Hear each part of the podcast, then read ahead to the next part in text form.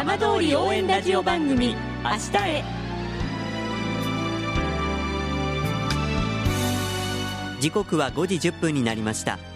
今週も浜通りの情報をお届けする浜通り応援ラジオ番組「明日へ」のスタートです。まずは今週の浜通りニュースです。政府は6日の閣議で東日本大震災の発生から9年となる今月11日に予定していた犠牲者の追悼式を中止することを決めました。新型コロナウイルスの感染拡大を防ぐ必要があると判断したためです。安倍総理大臣は談話を発表し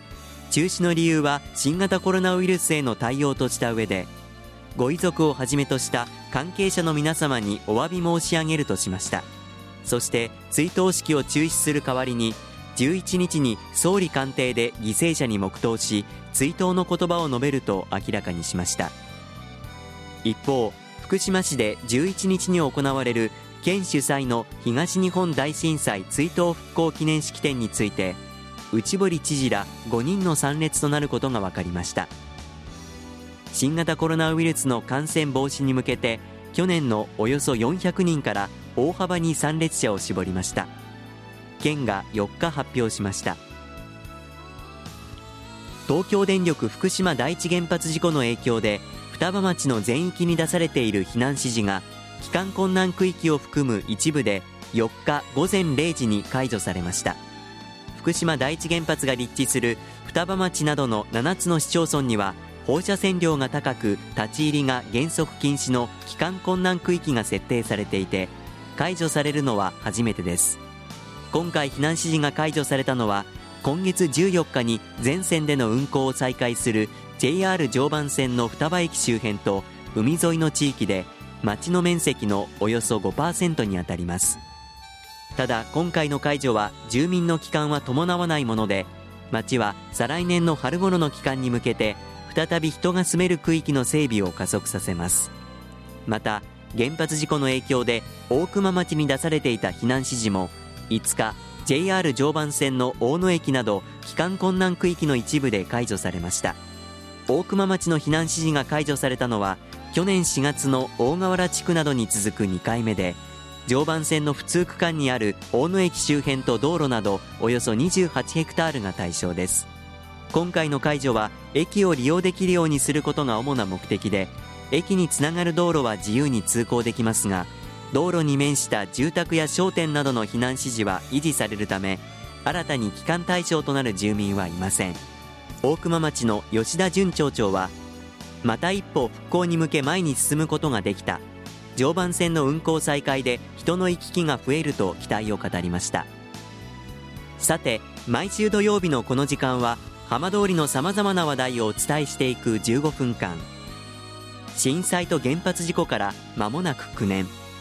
ふるさとを盛り上げよう笑顔や元気を届けようと頑張る浜通りの皆さんの声浜通りの動きにフォーカスしていきます。お相手は森本洋平です。どうぞお付き合いください。浜通り応援ラジオ番組明日へ。この番組は地球を守る未来をつくる東洋システムいわき短期大学がお送りします。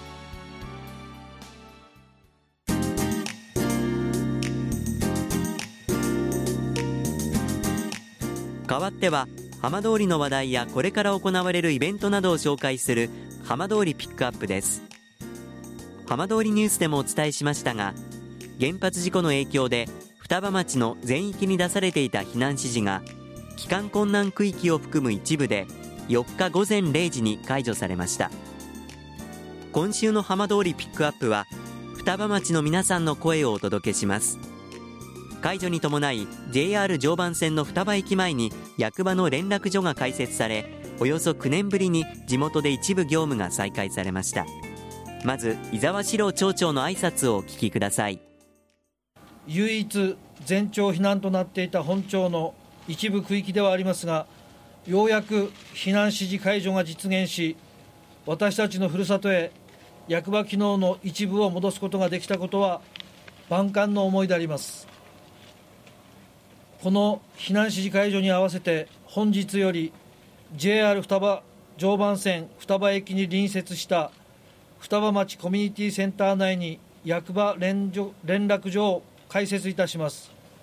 今回の避難指示解除及び連絡所の開設は双葉町の復興のスタートラインに過ぎないと考えております。次のステップである令和4年春頃を目標とする特定復興再生拠点区域全域の避難指示解除と居住開始に向けて職員一同全力で取り組んでいくとともに避難が継続している町民皆様の生活支援等の継続特定復興再生拠点区域外の帰還困難区域での除染やインフラ復旧についても引き続き国へ強く要望してまいります。結びに本日の避難指示解除及び連絡所の開設を機に双葉町の復興復旧への歩みを今後も着実に進めていきますので町民の皆様をはじめとする関係者の皆様のご理解とご協力をお願いし連絡所解消にあたってのご挨拶といたします。この日当番で連絡所の初日の職員を務めた一人井戸川俊さんです。避難指示が解除されて、まあ、一段落ついたっていうのとあとはまあここからまた一歩ずつ前進していかなきゃいけないっていうような気持ちです。長かったっていうのと短かったっていう部分もあるんですけど、まあ、震災からずっと時間が止まっていたっていう部分が一番大きくて解除されてここからやっと少しずつちょっとずつ時間が動いていくのかなというふうに思っています、まあ、これで終わりじゃなくてやっぱりここからまたスタートするんだっていう気持ちが大きくて、えー、あとは、まあ、今回避難指示解除されて、まあ、人の居住っていうのはまだでやっぱり2年後の、まあ、住民居住に向けて、えーまあ、街の整備とかまだやらなきゃいけないことがありますのでそこに向けてまあ頑張っていけたらなと思います。こうした中町民の思いは複雑です。いわき市の復興公営住宅で聞きました。誰も帰る人いないんじゃないですか。私はそう思いますけどね。動物が多すぎちゃって人より動物が多いから帰れるものは帰りたいですよ。帰る人少ないんじゃないですか？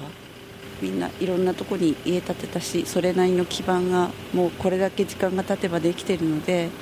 解除って言われてもなんかいまいちピンとこないですよね。帰るつもりはないです。えー、避難指示解除って言われても僕たちがまだ住める状態じゃないので何とも言えないですね。商売もできないので、はい、バラバラですね家族も。私は帰んないよ誰もいないもの。子供たちみんな遠く先から。だってうちでなんか大変だもの。イノシシでもうちの中見らんにもの。結局あの将来像っていうのが見えない中であの帰りたいとかそういう気持ちはないです。どういう段階で復興していくかっていうのをじっくり見据えてみたいと思います。ああまあ喜びですよね、あの双葉町が元気になっていくっていうことは私たちのふるさとがねあの元気になっていくっていうことなんでね少しずつでも一歩ずつでも前進していくっていうことは大きな喜びですよね。もう私のところはねあのうちを全部更地にしてしまいましたしね。あのそういった面ではねあのここであの生活を始めたんだからここであの頑張って、えー、前向きに生きていきたいなと考えております。浜通り応援ラジオ番組「明日へ」